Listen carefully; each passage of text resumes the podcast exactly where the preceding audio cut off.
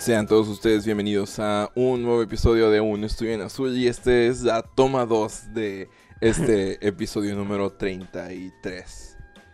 Sí, este es el episodio número 33. ¿Recuerdan lo que nos pasó con el episodio del Cyberpunk? Bueno, sucedió de nuevo. Sí, sucedió de nuevo, pero este Aunado al final del semestre. Sí, exactamente. Pero bueno, a, a final de cuentas, este, estamos, estamos grabando todavía más o menos en tiempo. Y nos da mucho gusto estar aquí. Ya este, tuvimos nuestra posada, ya, es- ya la pasamos chido, ya estamos perfectamente relajados para grabar este episodio. Ya y- salimos en covidiotas. Sí, exactamente. Así si buscan Coyotes Tampico, ahí van a salir. No les vamos a decir quiénes son, quiénes somos, pero Ahí salió. sí, ahí seguimos. Luis, ¿cómo estás hoy? Ah, muy bien, este, ya quería grabar. Sí, yo, yo, yo también, este, y siento que, siento que por eso, este, por lo menos tuvimos un ensayo la otra vez, para, porque Sí, ya, de hecho. ya se nos había olvidado un poquito cómo hacer esta, esta wea de, de los podcasts. No le sabe al. No le, no le sabe al shit podcast. No, y es, ah, ya se podría ser un género. no le sabes al shit podcast. No, no, no, o sea, ese podría ser un género de podcast. Y con, el- con un este. Con, con una grabación de Frankie Rivers diciendo, sí le sabes. Sí, Sí, así- le así, sabes. pero, pero todo así, todo reverberado. así. Estaría bien chido. Pero bueno, amigos, el día de hoy vamos a platicar acerca de una serie que fue bien popular hace como... Es cierto, creo que podríamos entrar dentro de esa clasificación como shit podcast. Sí, ahí, ahí tenemos un, este... El, esa podría ser la manifestación neomexa de los podcasts. De los podcasts, ajá, El es shit cierto. podcast. Ok, bueno, vamos a, vamos a andar un poquito más. Recuerden, lo dijimos primero. Ajá. Nada que, nada que otro podcast, no, este es el primer shit podcast de todos.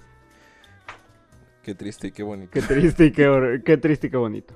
Ok, amigos, el día de hoy vamos a platicar acerca de una serie que, este, que estuvo muy de moda hace un par de semanas. Y precisamente, bueno, hace un par de meses quizá. Y, Sí, más un par de por, meses. y por eso es que estamos hablando de estos, porque ya se nos acabaron las ideas de, de cosas interesantes. y- Aparte la teníamos de deuda, es- estábamos siendo fiel a lo que decimos. sí, a lo que cada- dijimos en el episodio, en el episodio episodio. pasado, es cierto. Pero aparte también es que ya es muy popular y dijimos, bueno, pues ya he perdido el algoritmo que nos eche tantito la mano. Así si ya es. nos está arruinando la vida, pues que nos eche la mano. Pero que nos eche tantito la mano. Sí, así que, sin más preámbulo, vamos a hablar de los pibes, Los muchachos, los chamacos, los chavos. los parces. Los panas. Eh, Eh, a ver, ay, los cuadros. Creo los que Pues bueno, banda, eh, hoy vamos a hablar acerca de esta serie y también vamos a hablar del cómic, pero un poquito más de la serie que del cómic, porque en el cómic a lo mejor nada más podemos decir como, ah, este vato es un racista que mata gente y, y ya vas. Bueno, que también se ve un poco en la serie, pero, pero a lo mejor como un poquito más de trasfondo. Bueno, ahorita vamos a ver, ahorita vamos a ver qué onda. Entonces, The Voice es una es probablemente la mejor la mejor serie original de, de Amazon Prime. Sí, The Voice es un qué sucedería si Donald Trump tuviera superpoderes. Mm, sí, pod- podríamos decirlo así. Bueno, bueno, sí podríamos decirlo más o menos así. Es, es una, es una serie bien interesante, honestamente. Y más allá, más allá del gore y de la incorrección política y como todas esas cosas que, con las que les ven en la serie, que sí están presentes dentro de, dentro del contenido. O sea, no nada más son clickbaits, de verdad están, están ahí. Eh, pues es una, es una serie que, que sale en un momento clave de la historia de la historia de la cultura popular, que es este preciso momento. Así es. Y aparte, pues hace una muy buena crítica acerca del momento en el que estamos, del momento en el que estamos viviendo, desde distintos puntos de vista, en realidad. No nada más desde el punto de vista del entretenimiento, sino del punto de vista político, del punto de vista así como ideológico. Como hace un par de, un par de análisis bien interesantes toda la serie. Está muy bien adaptada a su, a su propio contexto. El cómic cuando salió en 2006, por cierto va a haber spoilers tanto del cómic como de la serie. Este, el cómic cuando salió en 2006 era, era prácticamente un... por un lado, pues era, era un comentario político de, hacia lo que estaba haciendo George Bush con la guerra en Irak y todo este rollo. Pero, pero pues también era, era una, una, man- una especie de carta de desamor a los superhéroes por parte de Garth Ennis porque, Porque Garth Ennis odia a los Garth. Ennis odia a los superhéroes. Y, y pues es este... e- Eso aunado a todo el- la vorágine de cosas que siempre tiene Garth Ennis en sus historias como, no sé, el humor negro absurdo y el, y el gore. De este, de Garth Ennis es la de We 3. No la topo, eh, déjame buscarla porque la neta no, no topo. Es, es que yo me acuerdo que, digo, me da la espina de que sí es, que a lo mejor y sí te acuerdas. Ah, hubo un tiempo en que se estuvieron no, es de Grant Morrison. Ah, ok.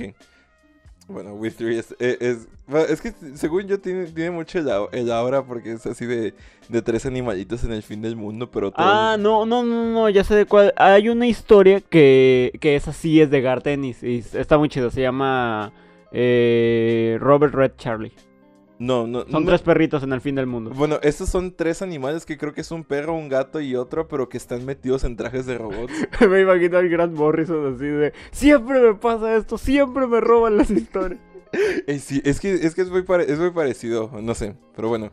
Por, a veces a veces yo me, me pregunto, pero es que ¿por qué los superhéroes como permean tanto en el mercado del cómic y ves las historias que no tratan de superhéroes y dices, bueno, como es, no, ha- hace un tiempo estuve leyendo por pura curiosidad, este, mm, uno que se llama Sex Criminals.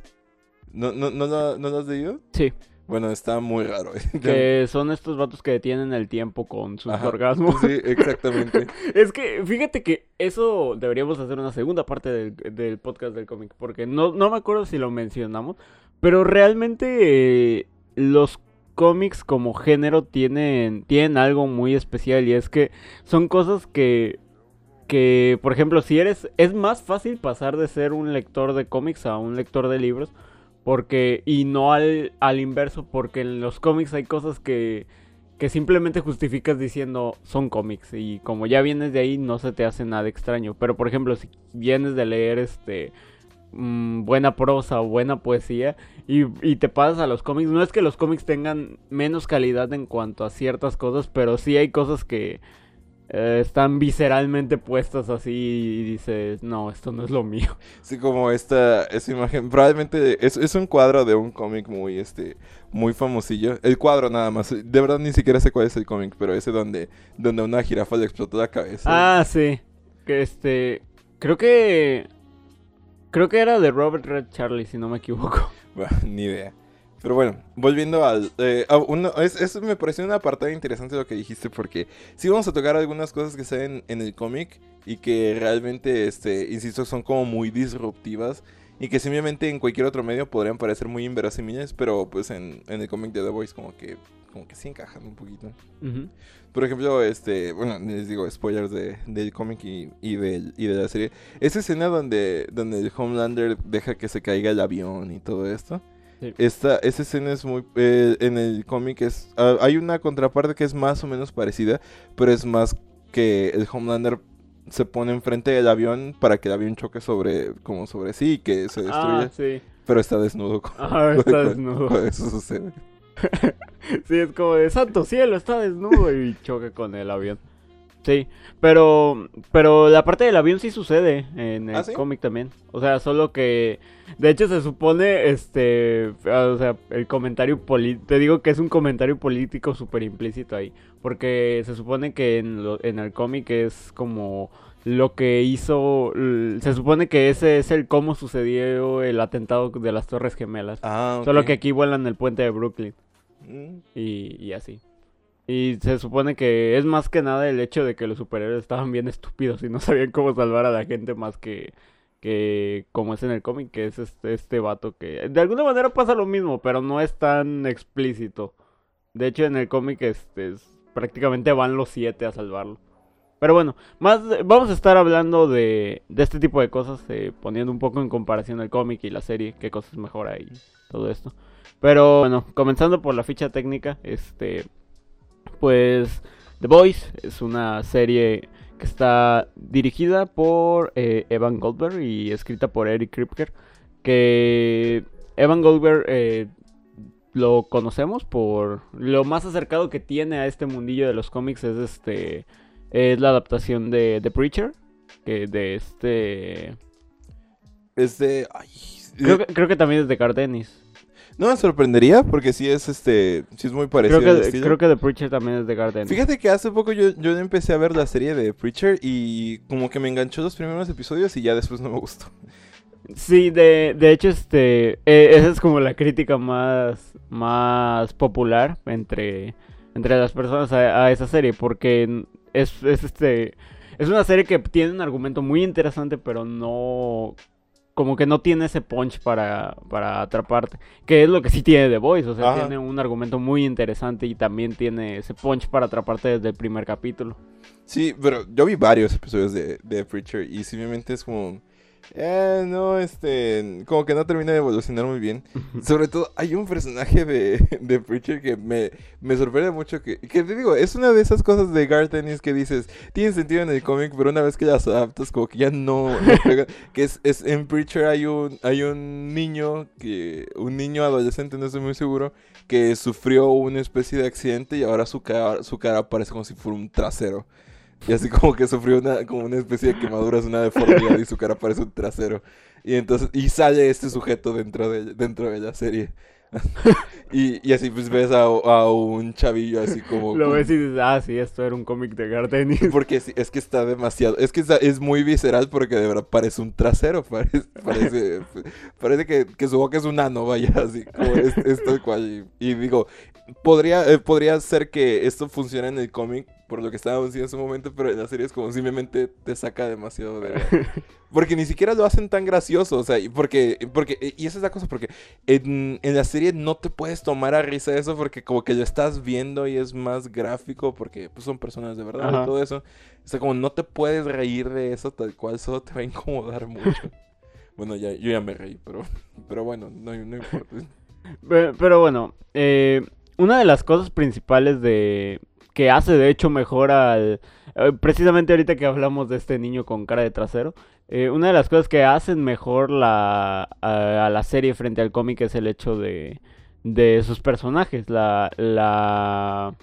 Tanto la profundidad como la como los cambios necesarios que se, que se hacen algunos personajes, este, creo que creo que son de, de suma importancia para que la serie haya terminado siendo lo que es.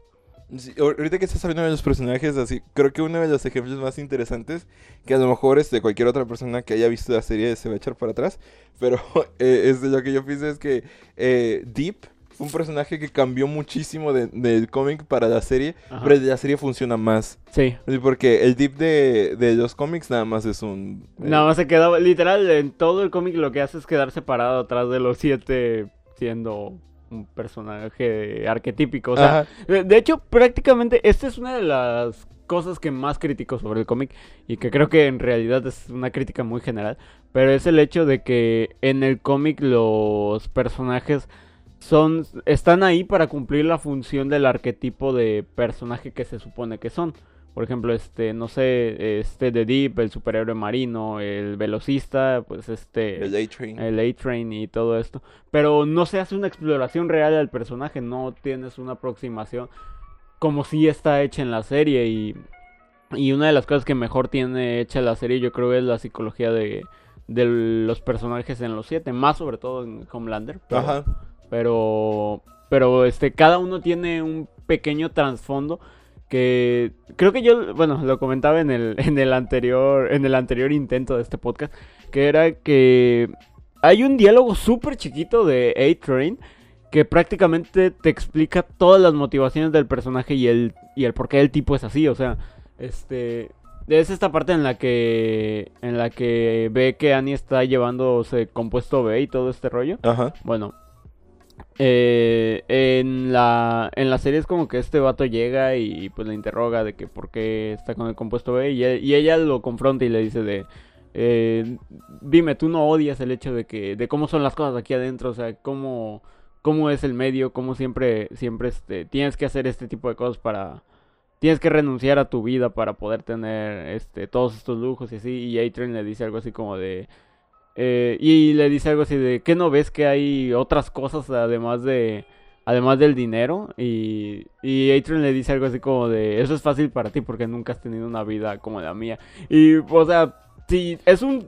Ah, está- exacto. o sea, es, que, es que ese tipo de cosas no llegan a justificar a ningún personaje, pero te ayudan a No, ver y aparte de que, o sea, si tomas el contexto de que, eh, no sé, por ejemplo, juntas pedacitos de información como el hecho de que, no sé, A-Train es una persona afroamericana que, este, por lo general suelen, suelen vivir en peores condiciones que la, que la gente de, que la gente blanca en, en Estados Unidos, pues este, no sé, te sin decirte el pasado de Adrian, ya te imaginaste el No, incluso, el hecho en, de que- incluso en la primera temporada hay, hay una escena en donde Adrian va a una tienda y el guardia de seguridad está sobre él nada más porque, nada más porque es negro. O sea, incluso ya siendo en una posición de pues estar en los siete, de ser del- de los superhéroes más conocidos de Sí. todo el mundo y que todavía en ese punto, o sea, porque el sujeto no lo había reconocido, ¿verdad? Pero que todavía a ese punto haya personas que nada más lo vean como otra persona negra a la cual tengan que arrestar o alguna Sí. cosa así. Sí, de hecho, y este.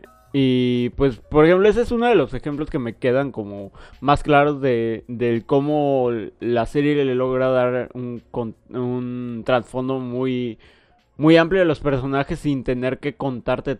El, de- en el caso de Atreus ni siquiera te, te cuenta el pasado, solo te da una pista de lo que de lo que puede ser la historia de origen y ya en base a eso este ya tiene un trasfondo al, al que recurrir eh, cuando, cuando contesta por sus acciones. Y, y pues en la serie no pasa lo mismo. En la serie A-Train es... No, en el cómic. Ah, en el cómic este... En el cómic A-Train solo es eh, pues es un hijo de puta porque es un hijo de puta y ya. No, oye, bueno, este, vo- volviendo al tema, al tema inicial, yo siento que Deep es una de las adaptaciones que más funciona porque, porque te digo, ese es, ese es un, eh, Deep es como un mensaje para, eh, no, es, no es un mensaje o no es un personaje para la serie, es un personaje para nosotros que estamos viendo la serie. Porque si, este, si, te pon- si a cualquier persona le preguntas cuál es el superhéroe más tonto, te va a decir dos, o Ant-Man o, o Aquaman. O sea, como cualquiera de las dos, siempre. Y es porque es uno de esos superhéroes que a lo mejor en los medios no le supieron dar este, la seriedad o como no los, no los supieron colocar bien durante un tiempo.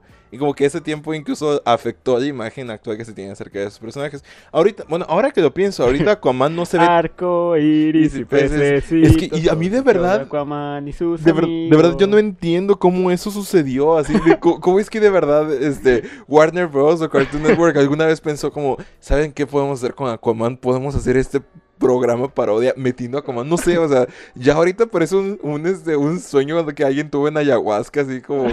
eh, ah, ¿se acuerdan que había un, un, un programa de Aquaman así, donde de que salía con los niños y, Y todo? salía con peces que hablaban Sí, en entrevistas. Una cosa bien rara. Sí, cierto, eso de verdad parece un Sí. muy mal trip. Bueno, o un buen trip, más bien. no, bueno. Pero mm, ahora que lo pienso, ahorita Aquaman no se vería tan mal porque pues tenemos la... No, al- tiene, tiene una muy buena reimaginación en los noventas con este Aquaman badass sin un brazo y todo el rollo. Ah, O sea, sí. mm, ese tipo de Aquaman pues sí te lo tomas en serio. De hecho, pues se nota que Jason Momoa está hecho a base de ese Aquaman. Y, y pues el hecho es que eh, The Deep es, es, como tú lo dices, un comentario al, al espectador, no tanto sobre, sobre el medio. Que incluso es genial cómo, cómo en algún momento logras hasta sentir pena por él. Y, Sí, y sí, eso sí. es muy, muy crítico porque... Porque, o sea, si lo ves bien dices, no, no debería de sentir pena por este güey, o sea, es un maldito. Ajá, que, que abusó sexualmente que, de, que abusó de sexualmente Starlight. de Starlight y de muchas chicas antes de, de Starlight, muy, muy probablemente. Y este. Y no sé, como. Pasa lo mismo que con Walter White, este. Ajá, sí, El sí. hecho de que, de que vea. Es que The Deep tiene toda una. Y eso es una de las cosas que más me gusta sobre. Sobre la serie. Como la serie está tan bien escrita al punto de que se da un tiempo para darle una subtrama a un personaje que inicialmente debería de ser irrelevante en todo sentido. Sí, eh, bueno, que como estaba diciendo que realmente The Deep en el cómic pues no hace nada. no. No, y acá puedes decir, eh, pues de ser, de ser nada, ser el alivio cómico, no sé entre cuál de los dos me quedo. Pero es que The Deep, aparte de ser el alivio cómico, tiene eh, su propia subtrama, es todo un viaje del héroe. este, Sí, de- Muy cañón. De cómo él está... Dentro de su absurdo, es, es, un, es un viaje del héroe muy cañón. Pues también este, eh, to- todas esas veces en las que, en las que pues ya este, lo sacan de los siete y que está tratando de, pues como de reacomodar su vida y, y así, y ve que como ya, y él está como tratando de hacer sus pequeños actos de bondad, como liberando a las langostas o, o al delfín. Al delfín. Que esa es otra de las cosas que está muy bien adaptadas del, del cómic a la serie, el, el humor, este... Me gusta mucho el humor de la serie porque sigue siendo humor negro, pero no es un humor negro tan estúpido como en el cómic, donde, no sé, este Butcher le dice a su perro que se coja cualquier cosa y el perro va y se lo coge. En, en, la, en la serie es mucho menos visceral y mucho más inteligente, diría yo. Bueno, no sé si, se- si ver Sí. un delfín volando por los aires y para luego ser atropellado por un camión sea muy inteligente que digamos, pero... Pero vaya, no te sientes tan mal por reírte. Es, es que yo lo que siento es que es una escena muy bien lograda porque... Ajá, está bien logrado. Eh, Es una escena muy bien lograda porque, porque sientes el, este, si- sientes como la, angu- la angustia de Deep de decir, es que estoy tratando de hacerlo bien, no, estoy tratando de hacer las cosas bien, pero nada me sale bien. y es como ya eh, iba a liberar a este delfín y ahora lo atropelló este, este, este camión, o sea, no, insisto, bu- bueno, di- como dices tú, o sea, está tratando de, de que te sientas mal por él y pues, sí te llegas a sentir mal por él, pero... Pero sabes que a lo mejor y ni siquiera está pagando por lo que hizo. Nada más simplemente está um, experimentando una, una mala racha. Sí, de hecho. No, y, y por ejemplo, el. eh, el hecho de que este. De que, por ejemplo, eh, no sé. Otro, otro de esos casos en los que. En los que en los 7 hay mucha más profundidad es en el caso de, de los tres principales. Que ahí no estoy tan seguro porque pues este spoilers, bueno, Black Noir en el, en el cómic pues es mucho mm, tiene, tiene mucha más importancia, este pues ya sabes que al final resulta ser un clon de Homelander y todo este rollo, Ajá. pero pero en, me gusta cómo hicieron al al al Black Noir de la de la serie. Aunque solo sea un este aunque solo sirva como como un personaje de, de como el personaje este que hace el arquetipo de Batman y también es un alivio cómico a la serie. Me gusta cómo funciona. Este, creo que tal vez tal vez este sí palidece un poco frente a su contraparte del cómic, pero pero pues también eh, creo que está está bien hecho, no se queda atrás, la verdad.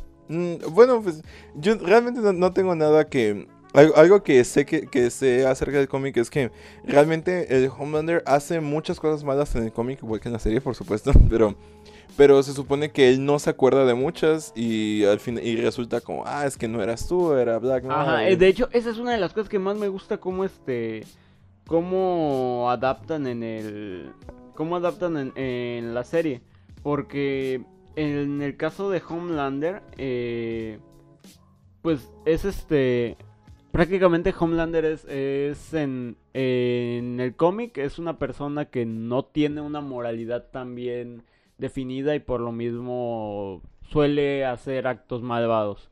Este, o incluso es una persona a la que su narcisismo le ha podido más y pero pero en el cómic es más como víctima de las circunstancias, ¿sabes? O sea, eh, es víctima del hecho de que de que Vogue lo lo pues lo haya criado bajo tierra y todo este rollo, pero eso no se explora prácticamente como si se hace en la serie. Y, y es víctima también de todos los actos que hace Black Noir para para como como como este como factor para desencadenar que, que él pueda eventualmente detenerlo porque se supone que la única misión de Black Noir es este es detener a Homelander si se sale de control pero como Homelander nunca se salía de control al punto de tener que recurrir a Black Noir pues Black Noir lo que hace es ir a forzar todo esto y hacer cosas horribles con, con la identidad de Homelander y y sí, en el, en el, en el cómic es como que tiene este rollo de doble personalidad. Pero siento que está... Me quedo mil veces con el Homelander de la serie. Sí, porque es un Homelander que al final de cuentas eh, de alguna manera se responsabiliza por sus este pues por sus acciones. Ah, ¿Y a qué me refiero con esto? O sea, no quiero decir que él pague por sus crímenes, nada por eso, pero pues él este como dices, una persona altamente narcisista pues siempre tiene que lidiar con el cómo las cosas que hace van a afectar su imagen pública que pues es lo, lo, lo que más valora una persona así, así narcisista. Sí, además de que... No, de hecho, fíjate que más que narcisista en la serie es, es como un eh, megalómano. Porque un- a un narcisista normalmente no le importa. le gusta cómo se llama Radiohead. ¿o no? no, ese es un este... eh, ¿cómo, se, ¿Cómo se llaman estos? Melómano, sí es cierto. melómano. Sí, sí, razón.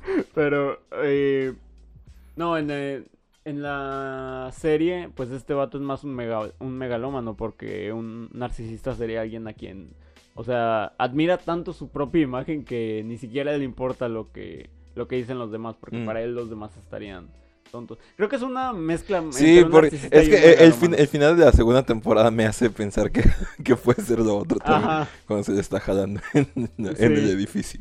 Es un, un poco narcisista y un poco megalómano. Pero, pero es algo que está muy bien hecho en la serie porque eh, el Homelander de la serie tiene una psicología súper bien, súper bien hecha. O sea, está, está muy bien detallado sus motivos. Incluso, o sea, me encanta cómo su propia kriptonita es su propia humanidad prácticamente. El- hecho de que... Porque es como en, la, en el final de la segunda temporada. él podía destruir a Homelander. ah, y él podía destruir a este Butcher y a Queen Maeve y a prácticamente cualquier persona que se le pusiera. Se le pusiera enfrente sin ningún problema. Y no lo hace por, por el video este que tiene Queen Maeve que prácticamente arruinaría su reputación. ¿Y qué es lo que más quiere Homelander? Homelander, al igual que todos nosotros, queremos, quiere ser amado. Ujú. Ah, ya, eh, y es que eso es algo bien, bien interesante porque, mm, porque él, este, él manifiesta esos complejos y se nos explica por qué. Porque él, cre- porque él creció en un laboratorio siendo un experimento de laboratorio nada más. Siendo criado por la única persona a la que en teoría podría llamar su padre. Así como dijo, como ojalá nunca tuviéramos hecho. Así, o sea, fue tratado con desprecio pues toda su vida. Y, y- y algo que también me gusta mucho es que el hecho de que haya sido criado en un laboratorio sin una madre ni nada por el estilo, es que de ahí, de ahí, de ahí salen sus mommy issues también. Ajá. Que, eh, que debo, debo admitirlo. Yo cuando, antes de ver la serie, yo vi un poco de, un poco de las cosas del cómic de The Voice. Y a mí me pareció muy grotesco todo este asunto de, del tema de que Homelander tuviera algo que hace como cierta tanta fijación por, por la leche materna con, con forma de fetiche. Pero entonces cuando ves la serie y dices, no se te hace más normal, pero llegas a entender por, por qué es que él tiene, tiene esa, esa necesidad de conexión con, con, con una mujer, con una mujer. mm, Y fíjate que en la serie, siento que esa es como una de las cosas que, que la serie hace más grotescas que el cómic, extrañamente, o sea, de... No sé cómo sucedió, pero una de las cosas que, que son más grotescas en la serie es el hecho de que... De que Homelander... te- eh, no sé, esas escenas donde Homelander bebe la leche, no sé, pero a mí me resultan muy, muy incómodas de, de mirar, de verdad. O sea, me, me- no sé, no me gusta ver a, es- ver a este, creo que se llama Anthony Starr. Ah, Anthony Starr, sí. No, me, no me gusta verlo beber la leche y No, o sea, la cara que hace es como de... No, No, ¿sabes? Una, una escena muy, muy, este, muy potente es una de la primera temporada que, que es cuando que él está parado frente a su retrato Ajá. y que ese Starlight pasa por ahí y como se le queda viendo medio raro y dice, "Pues este gato está viendo su propio retrato, pero en realidad Ah, está sí. viendo a través de la pared porque atrás está esta chava, no, no, bueno, no es... Está eh, Steelwell. Ajá, Stillwell, que es- está amam- aman- amamantando a su, a su bebé y el vato está así como, no sé, con... con- God, I wish that were me. Sí, es que de verdad, es- es- eh, y a mí me, insisto, es una característica de personaje muy extraña para que alguien la pueda tener, pero funciona, y funciona muy bien para darte el trasfondo. Bueno, sí, pues para, eh, para expresar el trasfondo del personaje, más bien que para explicarlo. Sí, de hecho, Steelwell es otro de los cambios que, que son buenos del cómic a la serie. De hecho, el Steelwell del cómic me gusta también, pero es un personaje demasiado arquetípico, ¿sabes? Es este... eh, este CEO de una compañía que nunca se inmuta y es súper calmado y solo se dedica a negociar y todo esto. Entonces, este, no sé, creo que he visto muchos personajes muy similares a él, pero... Y en la serie es, es prácticamente lo mismo, pero siento que está hecho de manera que, que es mucho más creíble, ¿sabes? O sea, sí tiene estos arranques cuando, cuando, no sé, cuando las cosas van mal con la compañía, este, sí se le ve preocupada y todo este rollo, como el, imagino yo que le ha de pasar a los CEO o a la gente importante cuando algo se sale de sus planes.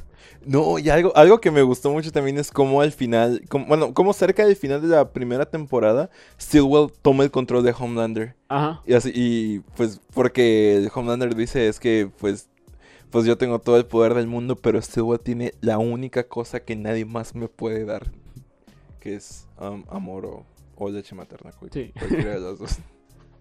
Pero, pero sí, y... Ah, que, que de hecho, este, ah, bueno, hace poco este, mi, herma- mi hermano se aventó toda la serie y, y hay algo que me parece bien interesante y es el hecho de que es un, es un comentario que hace Butcher de que en realidad es como que muy visible que todos los siete tienen así como pues como que sus cosas ocultas y todo como que como que todos como que todos en algún momento tienen este sus sus escándalos que han sido acallados y todo todos menos Homelander porque. Homelander de verdad es este. Bueno, ap- aparte de que él no tiene una identidad secreta.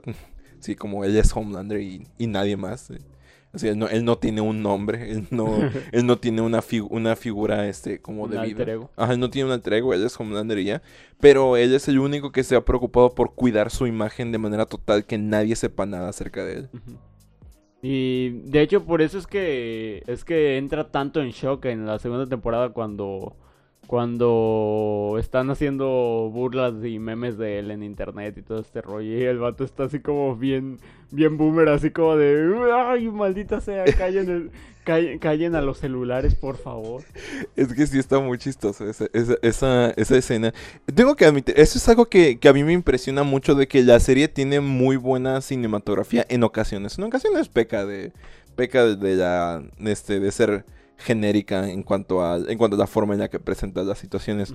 Pero por lo menos es esa escena donde donde este donde Homelander mata a algún terrorista que accidentalmente mató a otra persona también. Así, esa escena está, está muy interesante, me gustó. Sí, de hecho me da mucha risa el, el diálogo de esa escena cuando dice, vaya, no tienen para comer, pero sí tienen para grabarme con un celular.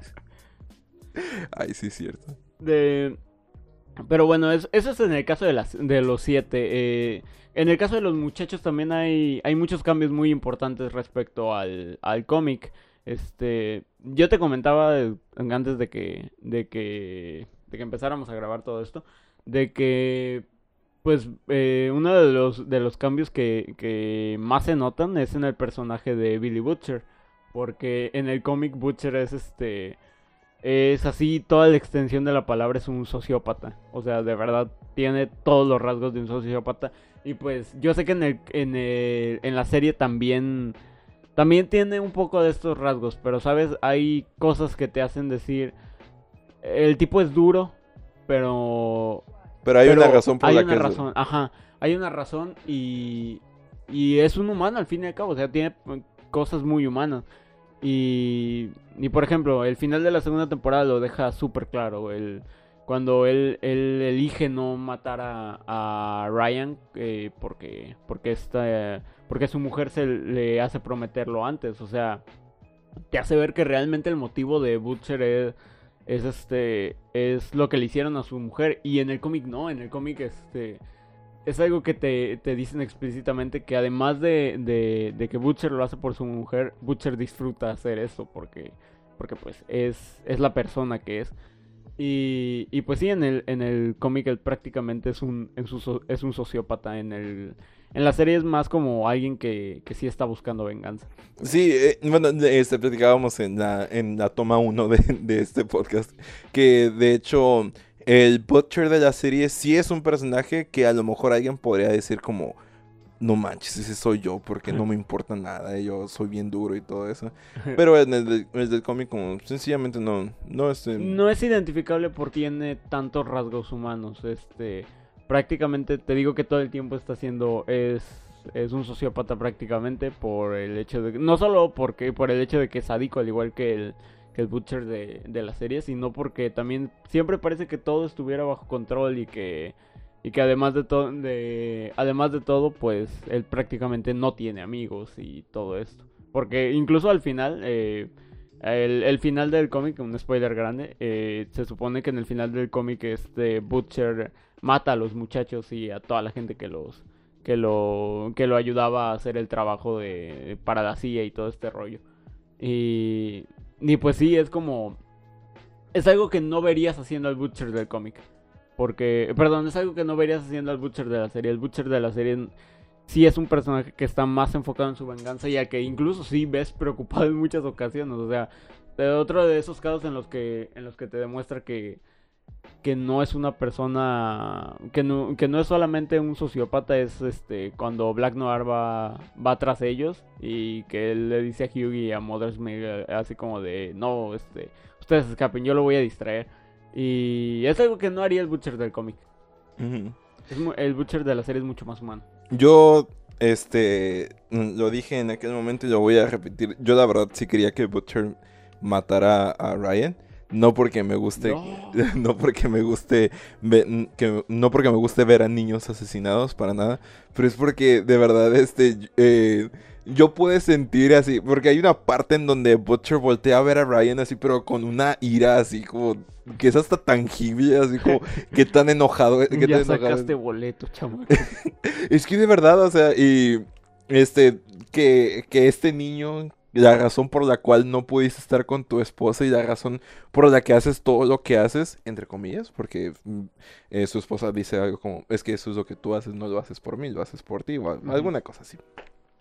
Que simplemente como ahí se acaba toda la motivación que, que tenías de, de hacer cualquier cosa. Como yo sí pensé que lo iba a hacer. Es que esa es la cosa, este, yo, mm, mm, y, y- y juegan mucho con eso en la serie, de que siempre te esperas lo peor, por- Sí. porque de verdad que siempre pasa lo, lo peor, lo peor. Además de que, mm, bueno, no sé si, no sé si han visto este, este juego, que ya salió hace, hace muchos años, bueno, hace varios años, el de Alien I- Isolation.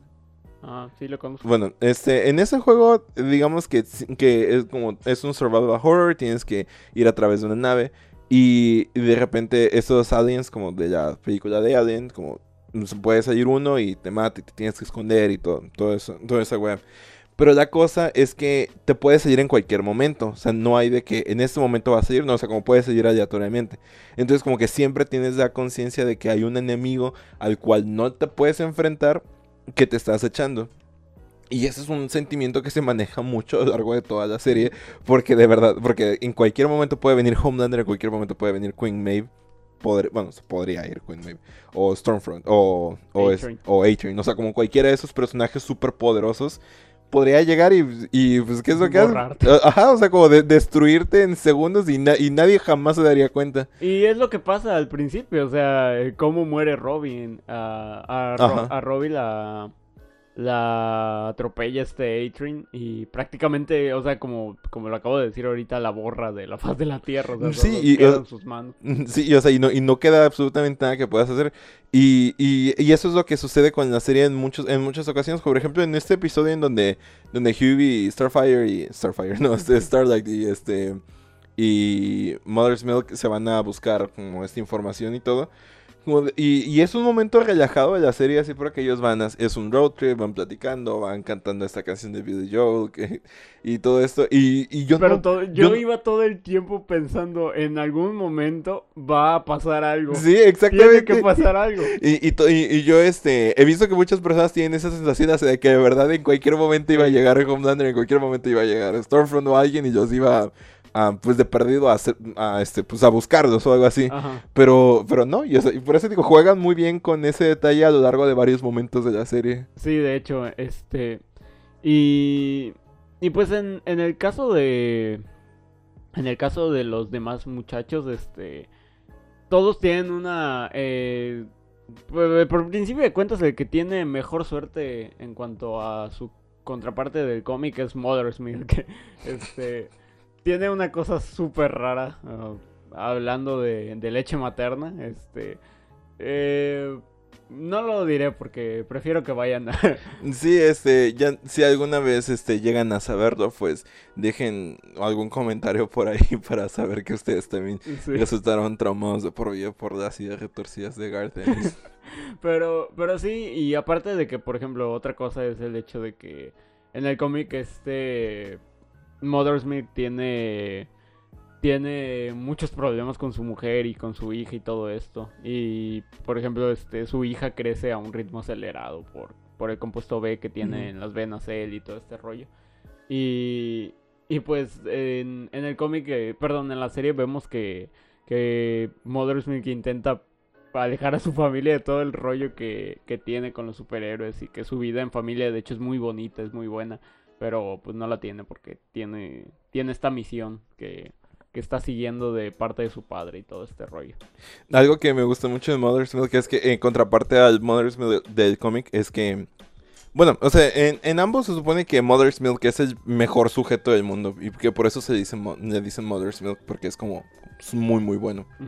y, pero algo que me gusta mucho de la contraparte de la serie es que tiene más personalidad que el del cómic porque el del cómic es como pues un buen tipo y ya, pero en el pero en este en el en la serie como vemos que normalmente tiene como playeras de grupos de rap y cosas por el estilo. De vez en cuando sale con una playera del Wu-Tang Clan y yo digo, "Ah, no, pues es un batillo que pues tiene pues tiene cierto orgullo en su... En su... es barrio. Sí, la, verdad, y así, y de hecho yo cuando lo vi con su playera, que la verdad, o sea, como le quedaba su... Bueno, aparte de que estás mamadísimo ese como le quedaba muy chida su playera y así con la W de Wooten Clan, y digo, ah, no, muy, muy bien. Pero, por ejemplo, ¿sabes eh, quién también me gusta mucho el cambio que tiene este French y... Eh, en la serie es uno de mis personajes favoritos, de hecho, de creo que de los muchachos después de Huey es, es mi favorito. Eh, tiene, no solo por este rollo que tiene con los, con lo que pasa en la misión de, donde queman a, los, a los nietos de Mallory y todo Ah, sí. Que de hecho en el, en el cómic Mallory es, es otro de esos casos donde es un hombre en el cómic y en la serie es una mujer. Steve también es, un, es un hombre en el cómic. Este... Ah, Stormfront también. Stormfront también. Pero, pero por ejemplo, en, en, en el cómic tiene un trasfondo súper estúpido. O sea, su trasfondo literalmente se resume en esto. Eh, yo, yo estaba en. Yo estaba en la guerra, en la, en la guerra y un día regresé y ya no quería pelear. Y entonces, y entonces como no quería pelear, tuve que. Eh, mi padre tomó mi lugar en una pelea de, de. En una pelea de baguettes con otro sujeto. Es neta, o sea, ese es el trasfondo. Sí, ustedes no vieron eso, pero yo pero mi expresión fue una de total confusión. Sí, su padre tiene una pelea de baguettes con un sujeto y muere a causa de la pelea de baguettes.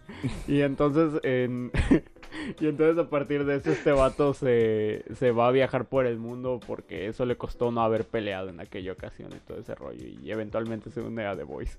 Está bien estúpida su historia. Otra historia bien estúpida también es la de la mujer, bueno, de, Kimiko.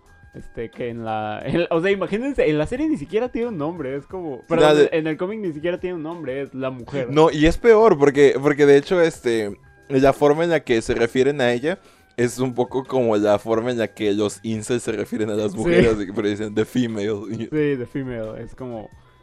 Sí, no sé, es como un... El, personaje es como de, toma, aquí está el arquetipo, ahí eres, tú, ese es tu personaje.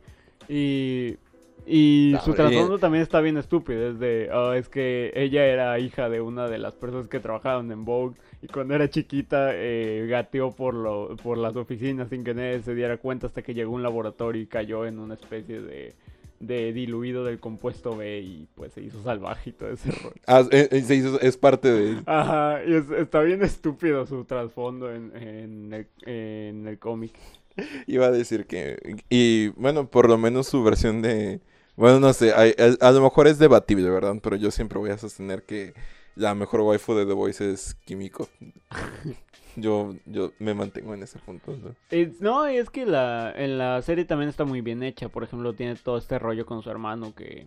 Y que están así como que ambos eran como que fueron reclutados por algún ejército revolucionario y cosas así. Eso, también me pareció bien interesante. Sí, era, es algo muy interesante y en el cómic este no tiene ni la personalidad del, que sí tiene en la serie y, y tampoco tiene, tiene pues el trasfondo necesario como para que te la tomes en serio. Ah, está bien bonito al inicio de la segunda temporada cuando está a escribir. Aparte está bien edgy cuando en el cómic porque se supone que... Ah, pues eso también pasa en la serie, yo no me acordaba. Pero... Pero en el cómic sí está, eh, sí es así como de... Como si te lo muestran, es así de... Ay, qué hueva contigo, porque... Eh, se supone que ella hace trabajos para la mafia, pero no lo hace por dinero, sino porque pues, le gusta matar y todo esto. Y cada cierto tiempo su instinto le pide matar. Y, dice, sí, eh, no sé. bueno, en la, serie pasa, pero es porque ella está como enojada. Ajá. Sí, sí, lo hace como una especie de desquite y todo este rollo. Pero no, eh, aquí en el cómic sí es como de, no, es que el instinto le pide hacerlo. Ay, no. Bueno, pero es que, eh, pero es que recordemos, o sea, y, y eso es un punto muy importante. Garth Ennis odia a los superhéroes, y así, y odia el género, tal cual. Entonces él, este, pues él pone ese, ese tipo de arquetipos precisamente para mostrarte qué tan estúpidos pueden llegar Sí. a ser esos arquetipos en los cómics. Porque a pesar de, a pesar de que él odia a los superhéroes, Garth Ennis también escribió una muy buena serie de Superman. Ajá. No estoy muy seguro de cuál, del nombre, no me acuerdo ahorita muy bien, pero sí él escribió una serie muy buena de Superman en su tiempo. Sí, de hecho. No, y, y aparte de, de que... Por ejemplo, otra cosa que tiene el cómic es el hecho de que en... Y eso me parece bien interesante porque en el cómic se burlan mucho de los macro crossovers y todo este rollo. De hecho, hay, hay un volumen completo. que- Me acordé de, del Tech Knight, de, Ajá. de- que, este, que está con el psicólogo o algo así y que dice, I can't stop fucking crazy. Sí. Ah, ese me gustó mucho. Ese cuadro está, está muy chido. Bueno, pero continúa, por favor. Bueno, en, en el cómic se burlan mucho de los de los macro crossovers y, y esto de que de que la gente de que los superhéroes mueran y todo este rollo. Este en, en el cómic hacen hacen una se supone que, que en el cómic hay un volumen que se llama Rogas Ah, Hero sí, sí, sí, Hero Gasm. y, y este. Y se supone que el. que. que es un día al, al año en el que los superhéroes se juntan a, hacer una orgía gigante prácticamente y. Y así, y Vogue pues aprovecha para hacer sus negocios y todo ese rollo. Pero, pero para, para explicar la desaparición de todos los superhéroes en, en la Tierra por ese día, lo que hacen es, es decirles que eh, salen a pantalla a decir que van a, a combatir con una amenaza intergaláctica y, y que es un macro crossover y que los héroes y villanos de todos, los, de todos los lugares se van a juntar para combatir esta amenaza. Y, y da mucha risa, o sea, si, si conoces, si, si alguna vez has leído los macro crossovers de los cómics, sí, sí te da mucha risa porque sí te preguntas así como de... O sea, estos crossovers suceden al mismo tiempo que suceden la- las series normales de los superhéroes y, y no sé, da, mucha risa.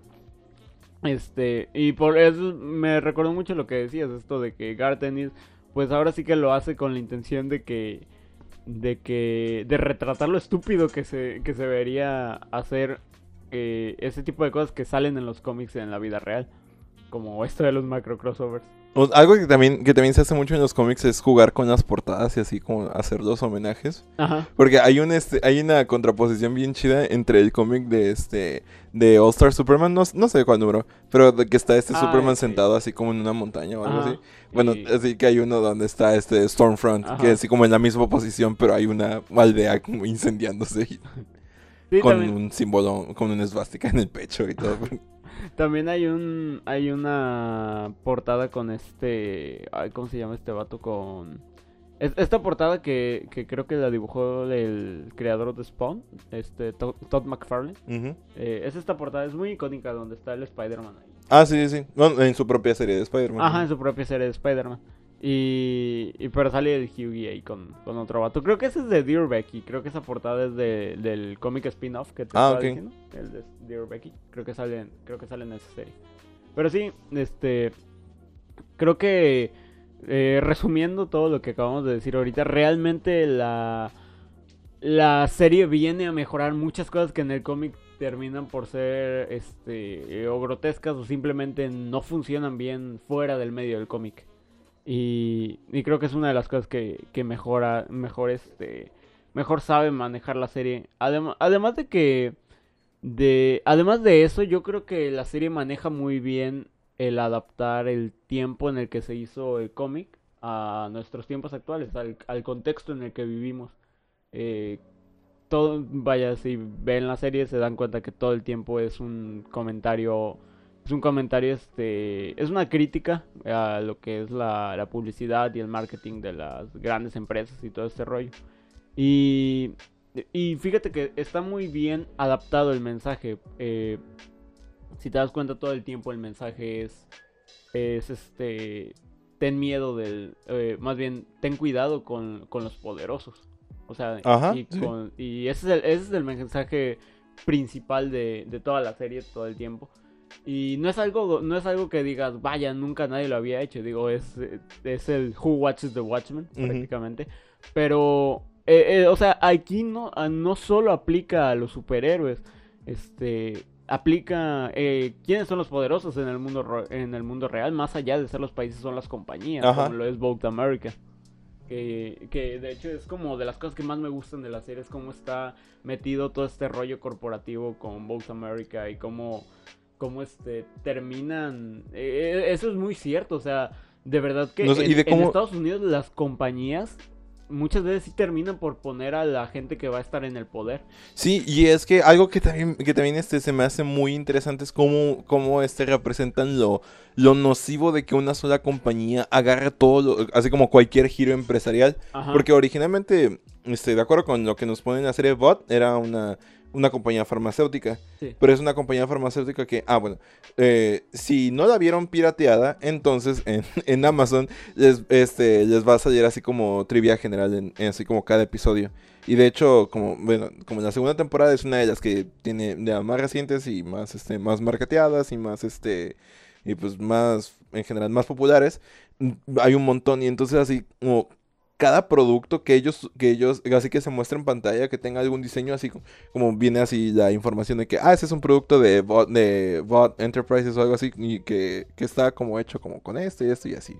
Wow. Ajá, y o sea, como ca- cada, pro- cada producto que sale en pantalla que, que tenga algún diseño especial, porque hay una parte donde, donde Frenchy le da unos doritos a este, a, al hermano de Químico, ah, bueno, los doritos Ah, no. sí, cuando van en el barco. Ajá, bueno, no, los doritos no, pero la bebida que le dan, así como dicen, ah, Es no, pues... como eh, un New Mix. Ajá, ah, algo así, pero es como un New Mix, pero que es como algo como de Homelander o algo así.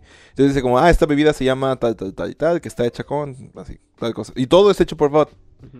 Y entonces, y más adelante también, este, o sea, no, pues ahora Bot, además de ser una compañía productora de alimentos y productora de farmacéuticos, también es una compañía de entretenimiento. Ajá. Porque está, está este, financiando la película de, de Batman v Superman.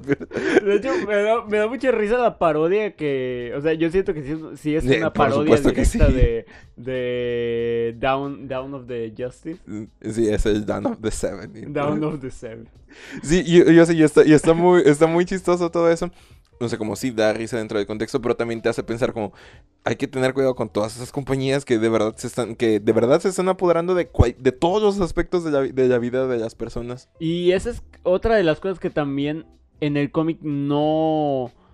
No funcionan igual y que la serie viene. Creo que es el acierto más grande en cuanto al cómic y la serie. Porque en el cómic, eh, Both, Both America, según lo que te cuentan, este, es una empresa que está desde la Segunda Guerra Mundial y todo este rollo. Y, que ellos se dedicaban a hacer armas para el ejército de Estados Unidos y, así. Pero en la Segunda Guerra Mundial les dan unos aviones que están. que explotan prácticamente. Están en muy mala calidad. Le, vendía al ejército armas eh, a muy bajo precio y tenían muy muy mala calidad. Y por lo tanto, este, y luego les pasa lo mismo en la guerra de, de Vietnam, les dan armas a un batallón que termina siendo asesinado porque las pinches armas no, no disparaban. Que eso sí fue verdad. Bueno, sí. Sí, es, de hecho, este, eso yo leí en otro libro que lo- el ejército americano tenía armas que eran como tan malas que ni los vietnamitas los recogían de los cadáveres. Pero, pero sí, al, al final de, de todo esto, este, al final en el cómic Both es una empresa que ha estado cambiando de nombre y así, y ha estado desapareciendo cada ciertos años, hasta que tienen eh, su gran momento, que es cuando logran hacer el compuesto B perfecto y crean a Homelander y a los 7 y todo este rollo. Pero sí es una compañía con una reputación de dudosa, de dudosa calidad, vaya. Mientras que en la serie no, en la serie es mucho más amenazante por el hecho de que de que Vox America es prácticamente como si fuera Amazon Ajá. o Disney. O sea, son series que son son este compañías en las que tenemos el, la plena confianza de que tienen un este de que tienen un de que tienen productos de calidad y por lo tanto hace que tengamos una, una idea de, de ellas de, de lo que son a pesar de que muy probablemente no sé est- están teniendo que rollos con trabajo infantil o algún escándalo como el que suelen tener ese tipo de compañías Mm. y, y es algo que, que pasa. Es algo que, que es mucho mejor en la serie. Porque en la serie, o sea, sí dice. Vaya, o sea, la, la amenaza de Vogue sí es algo muy latente, de verdad. En el cómic también, pero en la serie es como algo que dices, no dista mucho de la realidad, o sea, eh, de verdad que, que, muchas de las compañías que, que existen hoy en día eh, calzan perfectamente en el lugar de Both America. Y sabes que, es, que otra cosa que también es muy chida y que, y que este y que surge y que es como muy muy afín a nuestro tiempo es que la misma compañía financia los mensajes contrarios hacia su propia compañía, así que es lo que hace Bot con, con, con Stormfront. Que, que, dice, no, pues Stormfront es como la voz de la verdad y que, y que ataca a este y así como que envía, que envía como los, los mensajes. tantos idiomas y la gente solo es, solo entiende hablando hechos. Sí, es que, es que es esa cosa porque Stormfront así, este, es, es presentada como, como la defensora de la verdad y los hechos y que ataca a Bot y todo es lo como, es la morra más basada de todas. Ajá, y, y es que, y esa es la imagen que quieren vender de ella cuando ella también es financiada por, por, bot, y quizás es la persona más interesada en, mantener bien la empresa porque su esposo la fundó. Spoilers, pero... Sí, de hecho. Aparte de que, de que en el... Otra cosa también es que en el cómic hay muchos superhéroes y muchos grupos de superhéroes. Cosa que no pasa. Sí, por, eso hace un momento mencioné a Tech Knight. Y de hecho se me, se me olvidó hacer esa, esa acotación. Continúa, por favor. Bueno, en el, en el cómic hay muchos grupos de superhéroes. Y que obviamente, como lo son los siete, son parodias a otros grupos de superhéroes. Como los G-Men, que son una parodia a los X-Men. O, o los Teen Kicks, que es una parodia de los Teen Titans. Sí, o también está también están los. ¿Cómo se, cómo se llaman estos vatos? Los. Eh, Payback, que es una especie de... Eh, como ese grupo secundario que está siempre del grupo detrás del grupo principal. Algo así como, vendrían a hacerlo. Como la Justice Society. Ajá, como la Justice Society y todo este rollo. O los, o los nuevos Vengadores o cosas así. Este. Y eso viene a ser Payback. Y el, el líder de Payback es este Stormfront. Que se le da una, una mucho mejor adaptación en el, en el ¿Cómo se llama? En, eh, en la serie, porque en el cómic sí es este. Es como de. Ah, es muy poderoso, pero. Pero tiene como cero personalidad. O sea, su personalidad es que es un nazi. un nazi en secreto. Y en la. En la serie sí se le da una profundidad muy interesante a, a Stormfront, incluso causando disputas entre los mismos siete. De hecho, a mí, a mí me gustó mucho el personaje de Stormfront en, en, en la serie para aquí muchas personas se van a enojar así cuando dije, a mí me gustó mucho el personaje, porque es un muy buen personaje. O sea, y, de verdad es que hoy en día, este, ya voy a apelar a, a este, es que generación de cristal, como ya todo tiene que ser políticamente correcto. Bueno, pero es que la corrección política nos ha hecho, este, como que hacer ojos ciegos a la idea del, neonazismo como un movimiento. Como un movimiento. O sea, de verdad, ¿cuál fue la última producción en donde se mencionaba a, una, producción grande donde se menciona a los nazis o a los neonazis. Pero, y que se nos menciona así, tal cual, como, como eran. Mm. Bastardo sin gloria. Exactamente, Bastardo sin gloria que salió en el 2011, creo. Cierto que se viene en, el 2011. El otro día estaba jugando este eh, Metal Slug, también un poquito más atrás. Y se supone que los, este, los personajes dentro, de, dentro del juego que, que se supone que son nazis. No, ni no tienen la, no tienen la esvástica porque es como muy ofensivo utilizar, utilizar ese. Ah, yo me acuerdo que. No sé si te acuerdas que en la caricatura de Justice League había una parte donde viajaban a la Segunda Guerra Mundial y también veían este, veían a los alemanes, pero no salía la esvástica, salía, salían dos S. Ah, creo que sí. Ajá. Ah, sí, que también es un símbolo nazi, pero es También es un símbolo nazi, pero, pero es como... Creo que era el símbolo de la Gestapo. Ajá. Y, también este, el, eh, también el otro día estaba jugando un juego que me salió gratis en la Epic Game Store que, se llama Pathway, que también este, hay nazis y se lo menciona, estos son nazis, pero no sale las vásticas así como sale una calavera o algo así.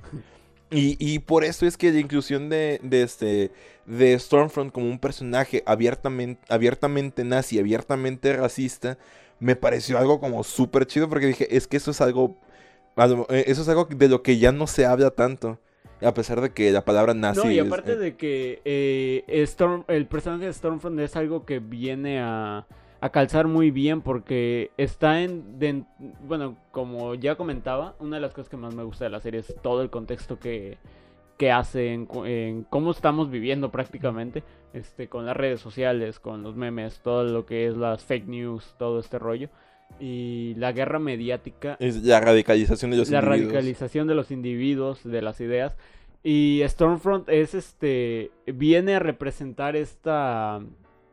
Esta parte que.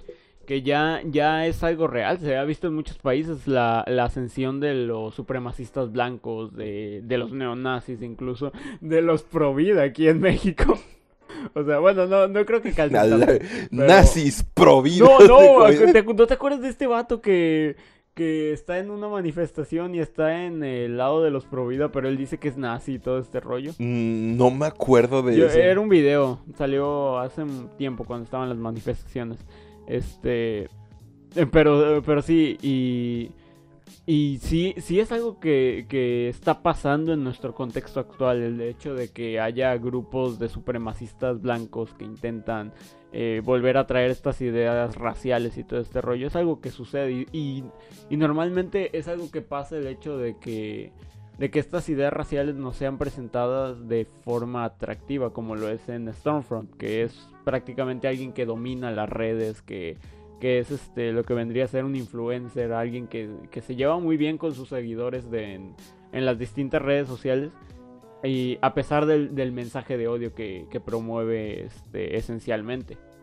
Que es algo que pasa con, con, con muchas otras personas que realmente no tienen como ideas tan, tan buenas que digamos y sin embargo son seguidos porque son presentados de manera atractiva para el público. De hecho, hay una, hay un, este, hay un guiño muy interesante y es el hecho de que, bueno, para que se- mm, yo creo que muchos de los que están escuchando esto van a saber quién es PewDiePie. Y este, bueno, pero- y no sé si sabían, pero PewDiePie es seguido por muchas personas con ideas neonazis. Porque, porque, malentienden sus chistes. Ajá, exactamente, porque malentienden sus chistes o porque han entendido, o, porque sí han, han entendido, bueno, en general sí, han malentendido sus chistes. Que sí, algunos están muy pasados de, muy pasados de la raya, pero este, pero pues siguen siendo, o sea, sigue siendo una personalidad de, de internet, o sea, realmente no, no está tan involucrada en ese tipo de cosas. Él ha hecho donaciones a, cari- a caridades, este, judías y cosas por el estilo, o sea, no, eh, no lo estoy defendiendo, solo estoy así como poni- poniendo el- el panorama. Y sí dijo nigger en un, este, en un directo. pero- Bueno, pero ese no es el problema. Y, y hay, una, hay una parte que me parece muy interesante cuando está Stormfront est- le está diciendo a Ryan como de, ah, pues este, que, bueno, cuando están como presentando la idea del mundo real o algo así, y él dice como, dice, ¿no quieres ver a PewDiePie? Y, y- Ah, sí. dije, wow, eso, eh, o sea, eso es, Es cierto, yo no recordaba eso. o sea, como en- entre cualquier cosa. dice, Y hay muchas personas que dicen, no, pero es que dijo, mencionó a PewDiePie porque PewDiePie es un nazi. Y es como, no, o sea, no es porque es un nazi, sino es porque, porque pues bueno, todo, todo el, todo el contexto te puede, te puede dar a entender que eso puede ser un, como una de las cosas que consume la gente con, con esa clase de ideas. Y eso me pareció muy interesante. Yo insisto, el- la, edición de, la edición de Stormfront fue algo muy acertado porque es algo que es relativamente fresco eh, actualmente porque es algo de lo que muchas personas simplemente no quieren hablar. Y es entendible que no lo quieran hacer, por supuesto, pero, pero simplemente no- nos hace falta un poquito este, atendernos a esa realidad de que, exis- de que existen personas así que no nada más son, son caricaturas como eh, a las cuales tenemos que odiar nada más porque sí. O sea, y no... Bueno, es que hay, hay mucha, hay mucha radicalización del concepto y decir como es que tienes que odiar y como golpear a todos los nazis con los que te encuentres, pero, eh, pero simplemente son como, no, no es este, no es posible, ¿verdad? Pero a, a lo que voy es esto, el personaje de Stormfront está bien construido, quizá no sea el mejor personaje o el mejor, el personaje mejor construido de, de la, de toda la serie, pero sí me parece muy interesante el hecho de que te hagan agradable a un personaje con esa clase de ideas. Y, entonces, y eso es algo que a mí me gusta mucho porque de alguna manera desafía las percepciones que tienes que tener acerca de cada personaje. Es como lo que mencionaba sobre The Deep. o- Ajá, exactamente. O O sea, por el, ejemplo más claro en cuanto a series, este Walter White. ujú, que dice, es que este personaje tiene cosas malas, pero no deja de ser un humano. Sí, cuando deshumanizas a la persona, pues ahí ya estás en problemas porque eso es precisamente lo que la gente con, con, ideologías nazi hace con todos los demás. Además de esto, este, creo que no hemos hablado de una cosa muy importante, es el hecho de que de que una de las diferencias más grandes entre el cómic y la serie es que en el cómic la los muchachos para poder pelear con, con los supers y todo este rollo, pues inyectan el compuesto B, que, que, en, que en el cómic está, es una especie de compuesto B diluido que pues les da como la posibilidad de, no los hace tan poderosos o les da poderes especiales como, como a, los, a los demás superhéroes, pero pues sí les da la fuerza y la resistencia para poder pelear al tú por tú con, con los superhéroes. Y en la serie, no, en la serie son vatos totalmente normales, este, peleando contra, contra superhéroes. Lo cual... Sorry, se me fue el héroe. Ustedes no vieron eso, pero estaba, estaba ahogándome con un héroe ahora mismo. Pero sí, en, la, en el cómic, este, en el cómic prácticamente e, es muy chistoso porque, o sea, todo en el cómic siempre es como así como de ves a los muchachos llegan y, y matan a un equipo entero de superhéroes sin ningún problema. Y, y así, incluso eh, Hughie, mismo en, el, en los primeros capítulos del cómic mata por accidente un superhéroe. Así que lo, atraviesa. por toda la fuerza que tiene y que no sabe controlar. Y, y así. Y en la serie no. Eh, y esto es un factor que, que es determinante porque juega con, con esto que habíamos mencionado antes, el hecho de que siempre estás esperando que pase lo peor. En, el, en la serie es algo igual, de verdad todo el tiempo te estás preguntando cómo van a hacer para, para derrotar a, este superhéroe o para derrotar a esta persona que es súper poderosa y que y con, o están en una situación en la que es prácticamente imposible salir sin, sin superpoderes y todo este rollo y recurren al ingenio y, eso es algo es algo muy chido. Incluso es algo que creo que queda muy claro desde el, desde el segundo capítulo donde todo el segundo capítulo literal es cómo matamos a este sujeto que, que, tiene su piel impenetrable y todo esto sí de hecho y, y, me gusta de hecho el segundo capítulo creo que fue el que hizo que que realmente me clavara en la serie. Es como el el primer capítulo es bueno, pero el segundo te atrapa mucho. Este, cuando, cuando el ve la ve el, cartel este de, de keep your keep your, your hands clean up,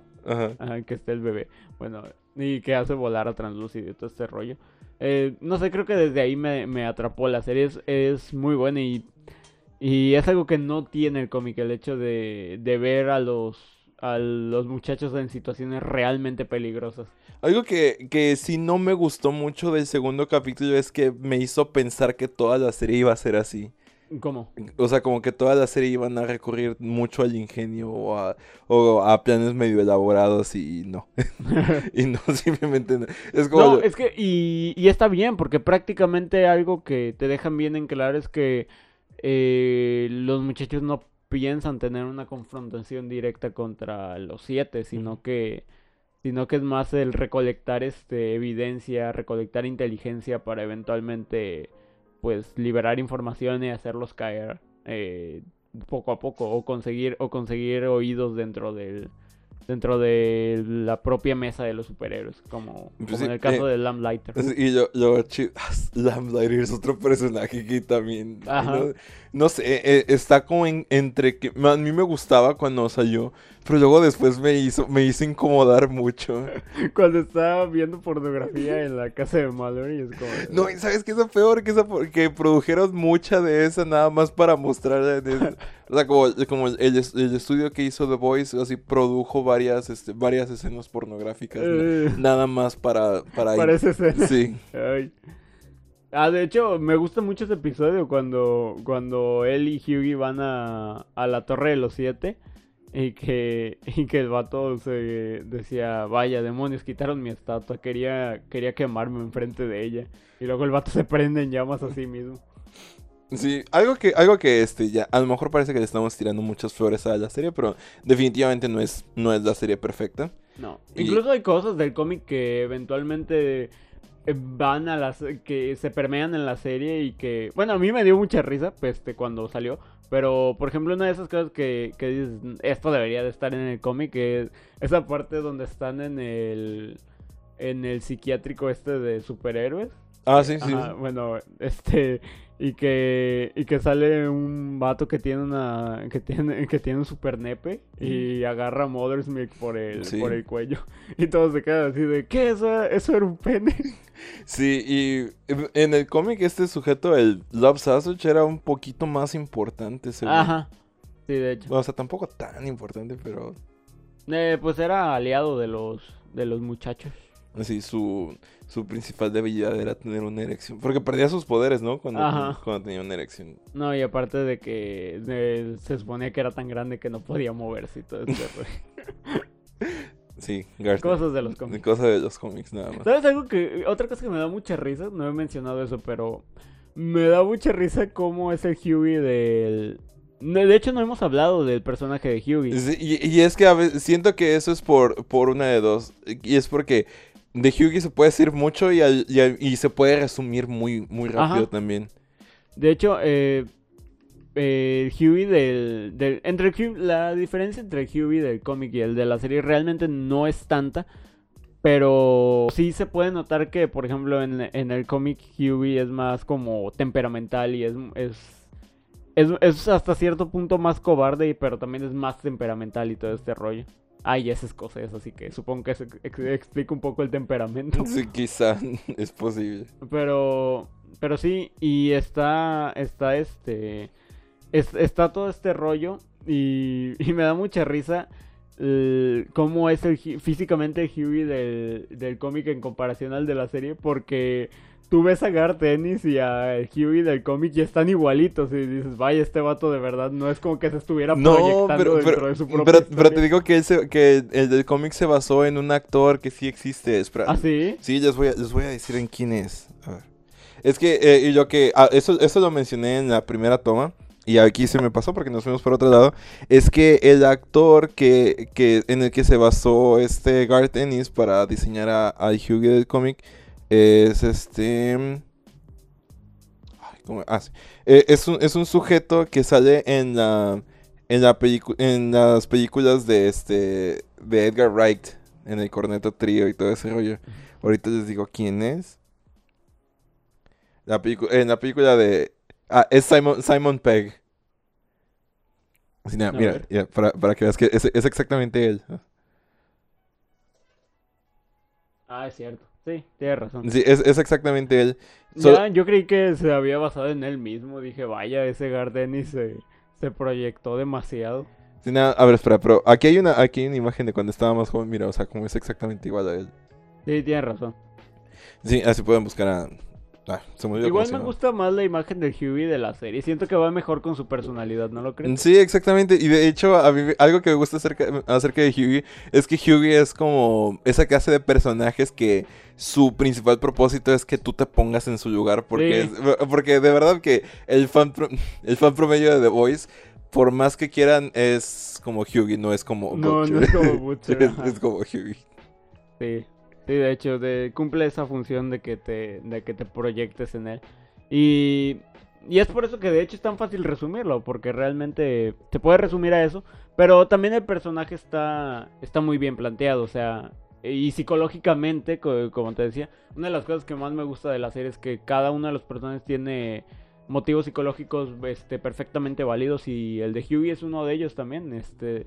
No sé si recuerdas, pero eh, al final de la segunda temporada también te dicen que eh, que Hughie a, a- a Hughie lo abandonó su madre cuando, Ajá, sí. cuando era pequeño y todo este rollo y que y que a raíz de eso él se hizo una persona muy muy fiel y pues a partir de eso pues te puedes imaginar, ¿no? El hecho de de por qué él sigue con Butcher y con los muchachos a pesar, a pesar de, de las cosas horribles que le toca vivir con, con ellos, a pesar de que no es... Sí, A pesar de que empezó la segunda temporada como quebrándose por todo. Ajá. Sí, exactamente. Es este. eh, es a partir de eso que, que ya tienes un trasfondo para. Y, y eso también está, está hecho como en una escena. Es un diálogo bastante pequeño, en una escena muy chiquita. Y. Y sí, es como. no sé, está, está muy bien escrito y me gusta eso, que sean, que sean pequeños diálogos que no te tengan que dar toda una historia de trasfondo y que ya lo demás te lo tengas que imaginar. Algo que no me gusta de Huey es el hecho de que una vez que Lamplighter se suicidó, él pudo llegar a, a donde estaban, donde estaba secuestrada esta Annie y su mamá, como él solito, a pesar de que era un lugar como de altísima De seguridad. altísima seguridad, Y que el solito lo hizo nada más arrancando de la mano a, a Lamplighter. Es- es- Sí. eh, eh, de- yo diría que de eso peca mucho la segunda temporada. Peca mucho de esos guionazos y de, Sí. de, ¿Y por qué pasa esto? Pues nada más. Porque sí. ya. Sí, de hecho, el... O, o por ejemplo, en... En la... o- otra de las cosas así que... Que creo que el- de la que más se ha quejado la gente y de verdad... Es que de verdad no hay cómo... No hay cómo justificar esa escena. Es la parte final donde to- todas las chicas le estaban pegando Ah, a, a Stormfront, a. Stormfront. Y dices, ok, la escena está muy chida, sí. Pero ¿de dónde diablo salió Queen Maeve? O sea, ella ni siquiera estaba... Ni siquiera debía de saber que estaban ahí, en todo caso. porque- Pues le fueron, le fueron a... es- es la explicación que yo he visto en los grupos de Facebook es que ella sabía que Annie estaba tratando de, de ir en contra, en contra de Stormfront. Ajá. Porque fueron con ella y tuvieron esa conversación. Así que podríamos pensar que realmente ella como que es- estaba tratando de checar dónde, dónde, estaba, dónde estaba Annie. O sea, como que estaba al pendiente de ella. De Annie y de Stormfront. Porque pues ambos como son parte del Ajá. bot. Bueno, o sea, Annie ya se había sacado el rastreador, pero Stormfront no. Sí, de hecho. Pero igual es como... Sí, es, es, eh, como, es como un stretch así, como demasiado. Es como... Y luego, si lo piensas, eh, si piensas el hecho de que en la, en la serie esta... Esta... Si, si piensas el hecho de que en la serie esta Queen Maeve no puede volar como si puede en el cómic, este, te hace pensar así como de, vaya, ¿y cómo llegó tan rápido ahí? Ajá, y, y porque estaban en medio de la nada. ¿no? Ajá. Sí, de hecho. Sí, pero, es, pero está muy chida esa última escena. sí. Donde están, están pateando a, a Stormfront. Que de hecho otra cosa es que en, eh, tanto en la serie como en el cómic Stormfront pierde, pierde el ojo. ¿Ah, sí? ¿No te acuerdas? Bueno, yo he visto esa escena donde por- de que a Stormfront así ya ganan en el cómic, así que Ajá. lo, que lo agarran a patadas entre todos. Sí, pero ahí es este Love Sausage, este Mother's Milk y Butcher. Sí, y este. Y todos con compuesto B, obviamente. Ajá. Sí, de hecho. Pero sí, lo, lo muelen a patadas, eso está, está chido. Y en, en la serie es lo mismo, pero pues con las chicas y todo ese rollo. Girl scared, no. eso, está, eso está muy chistoso, la verdad. A mí me. me- De hecho, incluso me gusta mucho cómo hacen todo este... No sé, es que el rollo del marketing y la publicidad está muy bien... No sé, está, está muy bien hecho en la serie, de verdad. Como cuando Queen Maeve, este... Pues se revela que, que era homosexual. Bueno, ni siquiera era Era homosexual, bisexual. era bisexual. Y quería... Y cuando van y le venden este la, la nueva imagen que iba a tener para la compañía y dice, esperen, pero yo no soy gay, yo soy bisexual. Y, y dice algo así de, sí, pero es que las... Nos, preferimos este hacer que te veas como gay porque la- se hizo un, estu- un, un estudio de campo de que de que la mayoría de los, de los estadounidenses preferían tener lesbianas con roles definidos y todo este rollo. Y, y no sé, es, son como cosas que sí son muy reales, o sea, dentro de la publicidad, de verdad que segmentan todo ese tipo de cosas y, y cuando cualquier este, catástrofe o cualquier cosa que vayan a hacer, hay, siempre hay una manera de revertirlo en base a la información que Ay, sí. De hecho, es- eso es algo que, que de alguna manera puede ser muy irritante dentro de la segunda temporada porque se ve mucho. Pero es que, y por- y bueno, de- durante la primera temporada también, así de cómo, con- de cómo convirtieron la, este, lo que, el abuso que cometió Deep en una campaña publicitaria para, para, para Starlight. sí, de hecho. Eh, ¿Sabes? Ah, Otra cosa que, que, que no este que no hemos mencionado pero que me gusta mucho es este es el trans es cómo este cómo tratan de vender la imagen de, de que los superhéroes son enviados por Dios. ah, sí, eso es- también eh, está... eso también pasa en el cómic, no me acuerdo. Sí, sí pasa, pero no le dan esa profundidad que le dan en la serie. Sí, ah, por eso a mí me, me, me gusta mucho eso. O sea, no, no, y no, no sé por qué, es porque están así como tan, tan hipócrita o no sé, pero al mismo tiempo es tan, tan poderoso como, como este...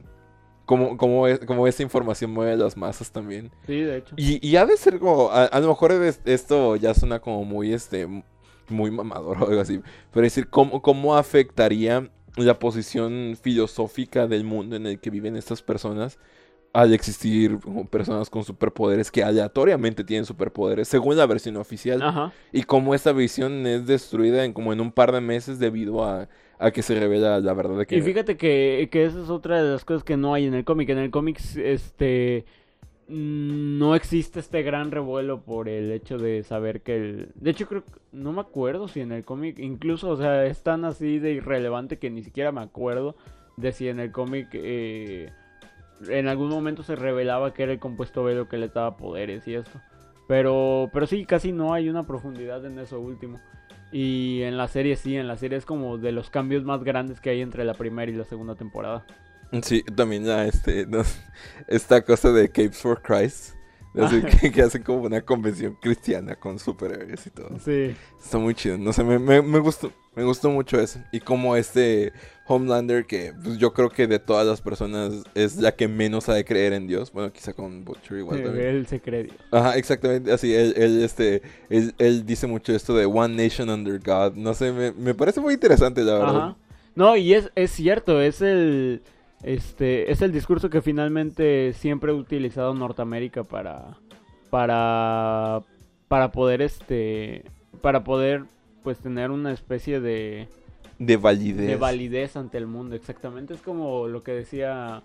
ay, no me acuerdo si era Bush el que había dicho esa frase que decía lo de Dios no es neutral, Dios, Dios, este.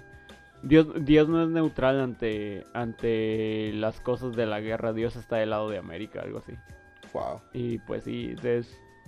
Finalmente, el, el hecho de, de, de la fe y todo este rollo siempre ha estado muy, muy de la mano con el sueño americano.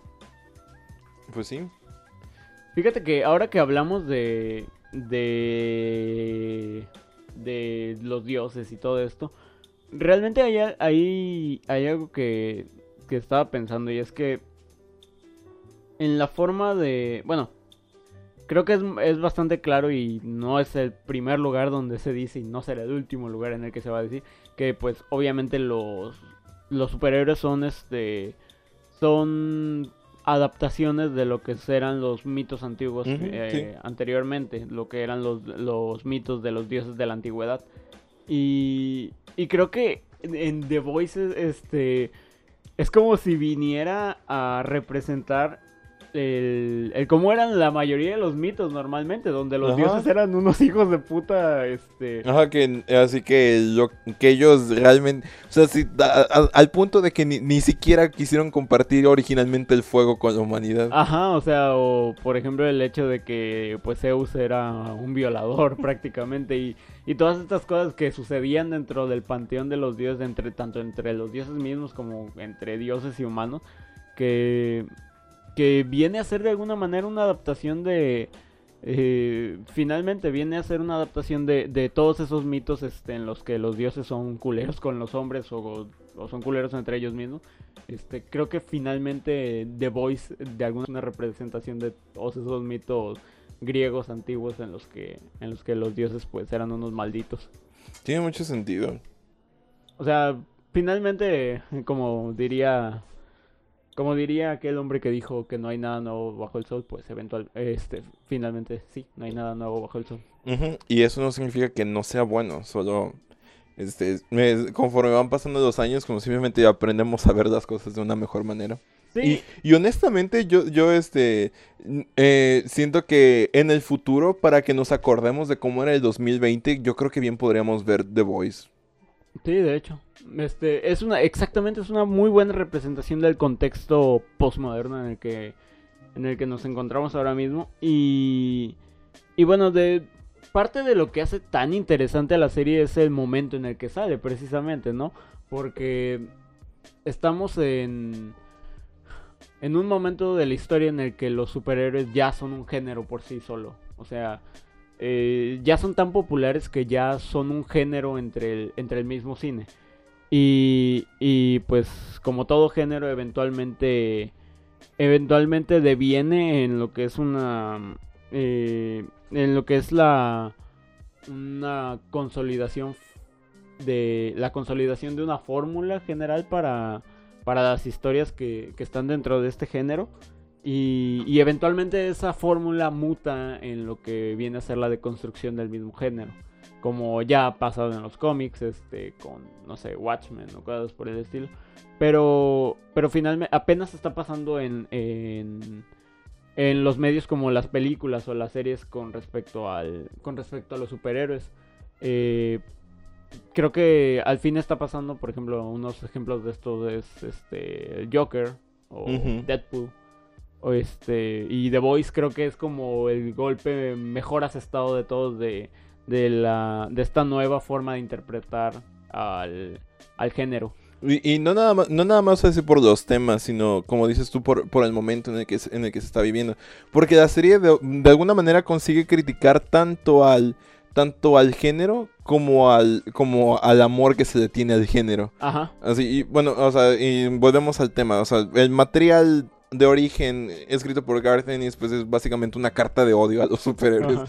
Y pues eso se representa un poco en, la serie.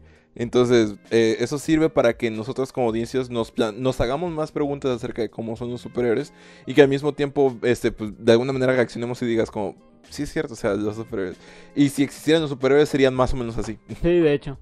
De, de todo esto, realmente, creo, ya he puesto este ejemplo antes, pero pasa prácticamente lo que lo que sucedía con el lo que sucedió con el western a, principios del a principios de los 70 por ahí. Que pues antes antes las películas western se hicieron tan populares que terminaron siendo un género eh, formulaico por sí mismo también al igual que están ahorita las películas de superhéroes. Y eventualmente esto trajo también una nueva interpretación del género. Hubo una deconstrucción del género con que fue lo que dio origen al, al spaghetti western, que es como el, el tipo de western que eh, personalmente es mi tipo de western favorito y creo que también el de muchas de las personas, que es este, este nuevo tipo de western donde las cosas son más, las, los personajes son más ambiguos, este, no, no hay como buenos y malos, sino que todo es más gris y todo este rollo, suele ser más violento también. Y, no era como en el western anterior de, indios contra vaqueros. Creo que es un ejemplo de más o menos cómo se, se ha ido dando también en el, en el ámbito de los superhéroes. Sí, eh, bueno, ya hablando de las deconstrucciones, pues ya hemos tenido, hemos tenido varias y, nada más quería este, añadir, añadir una a la lista que es la película de Logan. Ajá, Logan también. Que es una. Ay, quiero. Eh, luego hay que hacer también el podcast. Sí, es, es, que es, es una. película me encanta. Es, mi, película favorita de superhéroes. La mía es. No sé, ahora que lo pienso, no sé cuál es. A lo mejor Guardianes de la Galaxia, no sé. Eh, está cerca, de hecho, Guardianes de la Galaxia también está muy cerca de. Pero es, que Logan es una, es una película tan bien hecha, así en, en muchos sentidos. sí, de hecho trata muchos temas, pero bueno, esperen el episodio por ahí. Va, a venir en algún momento. Tal vez el siguiente año. Sí, tal vez el siguiente año. Aquí ya no falta casi nada para que se acabe. Pues bueno. Pero. Ajá. Bueno, una última cosa. Eh, realmente creo que. Creo que a pesar de que la, la deconstrucción del género de superhéroes no es nada nuevo, porque es algo que se ha hecho en los cómics una y mil veces creo que sí es algo muy necesario en, en cuestión de series y de, y de películas, porque es cierto que, que pues eh, prácticamente ahora todo el mundo sabe quién es Iron Man, todo el mundo sabe sabe aunque sea un poco del, del, canon de Marvel en base a las películas. Y o sea incluso las películas vaya las películas de Marvel incluso vinieron a, a transformar la manera en que la gente veía el cine porque o sea la gente no sé si te ha pasado también a ti, y estoy seguro de que sí, que incluso puede ser una película que no sea de Marvel, pero ahora la gente se queda este, después de la función a, ver si hay una escena post Yo quedé como payaso cuando fui a ver, cuando fui a ver Suicide Squad. Primero porque fui a ver Suicide Squad. y, Primero. Y, también porque cuando se acabó yo me paré. Porque, porque dijeron, no, porque yo pensé, pues no es de Marvel, no va a haber escena post créditos. Y sí hubo, y hubo dos, y yo así de, niga, pero ¿por qué? Ajá. Sí, o sea, vinieron a, de alguna manera, transformaron que sea en pequeña parte la manera en, en la cual se, se apreciaba el cine, ¿no? O sea, y, y a pesar, y por eso sí siento que es algo muy necesario que se hagan este tipo de cosas como The Voice, como Deadpool, como Joker, Logan. Todo, todo esto me parece que, que a pesar de que sí hay una fatiga del género, también hay, hay cosas que van por buen camino. Ujú. y, y que pues son cosas naturales de los géneros, ¿no? O sea, eventualmente siempre sucede así con las cosas, no es algo también que diga, wow, que este, esta gente es el, son los estandartes de, de la innovación, algo por el estilo. Simplemente están respondiendo a algo que responde prácticamente. Exactamente, a cualquier está, está respondiendo a la época. Y también, este, cabe recalcar que el hecho de que se esté innovando no significa que sea bueno. Sí, Mm, O sea, The, The Voice, digamos que cometió el acierto de hacerlo bien. sí. Pero eso no significa que cualquier cosa que sea, que sea innovadora sea buena. Ahí tenemos, este, ¿cómo se llama? Este, la segunda, ¿cómo era? El The Last Jedi. Ah, sí, o sea que sí, era innovador y todo lo demás, pero en su ejecución no fue tan así. Eh, quiero, quiero aclarar que de hecho de las últimas tres películas, de las tres películas de la continuación de Star Wars, mi favorita de hecho es The Last Jedi, porque por lo menos intenta algo y las demás... eh, La 9 de plano no tiene perdón de Dios, es lo peor que se le hizo a Star Wars y, y la 7 es como el episodio, el, un refrito del episodio 4. Ujú. Y por eso le gustó a la gente. Sí. Porque era la misma película. Sí, de hecho, este, ese es un ejemplo de cosas que salen de muy buen momento. O sea, literalmente jugaron con la nostalgia de las personas al punto de que no importaba qué tan mala haya sido esa película, eh, vendió muchísimo. O sea, eh, creo que incluso superó a, a Avatar como... a Avatar, la película de los monitos azules, como... ¿Por qué esa película fue tan taquillera? O sea, no, no- sigo sin entenderlo.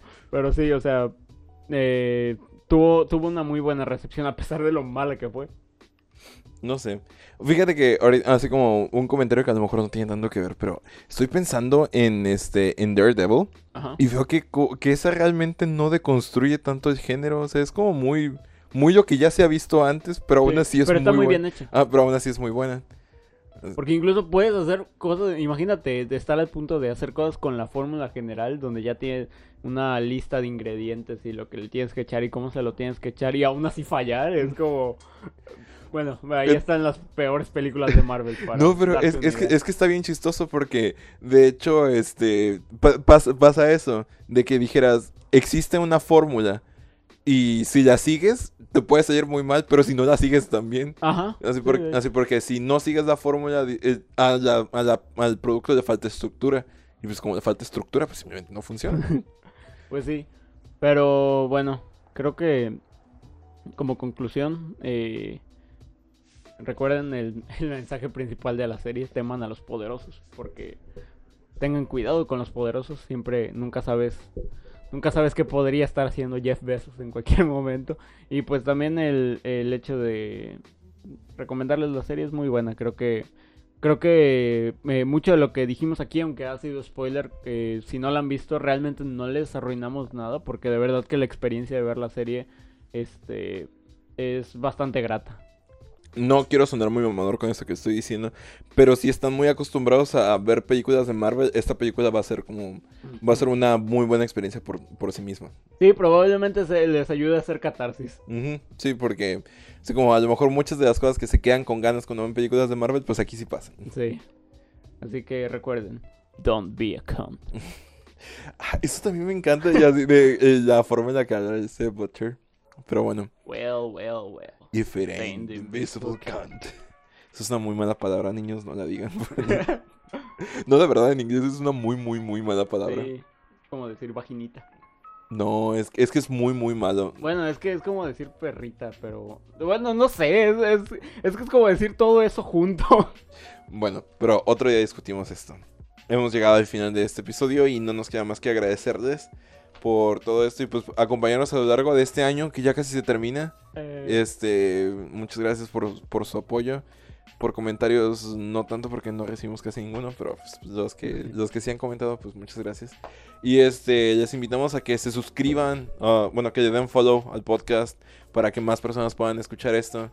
¿En qué consiste? Si, si le das follow, Entonces, entonces Spotify va a reconocer que este es un podcast que a varias personas les gusta. Entonces, por favor, denle follow para que si, incluso si no te gusta tanto el podcast, dale follow, porque esto puede llegar a una persona que sí le vaya a gustar. De verdad. Para que el algoritmo nos eche la mano. Ajá, exactamente. Ya nos está arruinando la vida, así que vamos a ocupar a nuestro favor por lo menos una vez. Y, y si nos ves en Google Podcast, pues haz lo mismo. Si nos escuchas en Anchor, que no sé por qué lo harías, pero... no, en Anchor es una muy buena plataforma, pero no siento que no es tan popular como debería ser. Es el Xiaomi de las plataformas de podcast. Sí, pero pues es la, es la plataforma como donde yo subo originalmente. y si nos estás escuchando en cualquier otro lado, este, pues pues suscríbete, supongo. Y cualquier cosa, pues también síguenos en Facebook, que es donde estamos más activos, por eso de alguna manera. La verdad es que yo me estoy rindiendo cada semana más con Instagram, pero siento que ya me, que ya me sobrepasó. Siento que ya no, este, que, que es como ya me... Le, vas a hacer como siempre le haces de subir todas las publicaciones que no has subido. Sí, es que, de, es que de verdad Instagram como que me sobrepasó, ya no... ni siquiera ni siquiera está, esta, esta red social está como apuntada hacia mí, como ya me dejó atrás. es para los chavos. Sí, sí, ya sé. Este, de nuevo les agradecemos mucho por todo y esperamos tenerlos por aquí la semana que viene.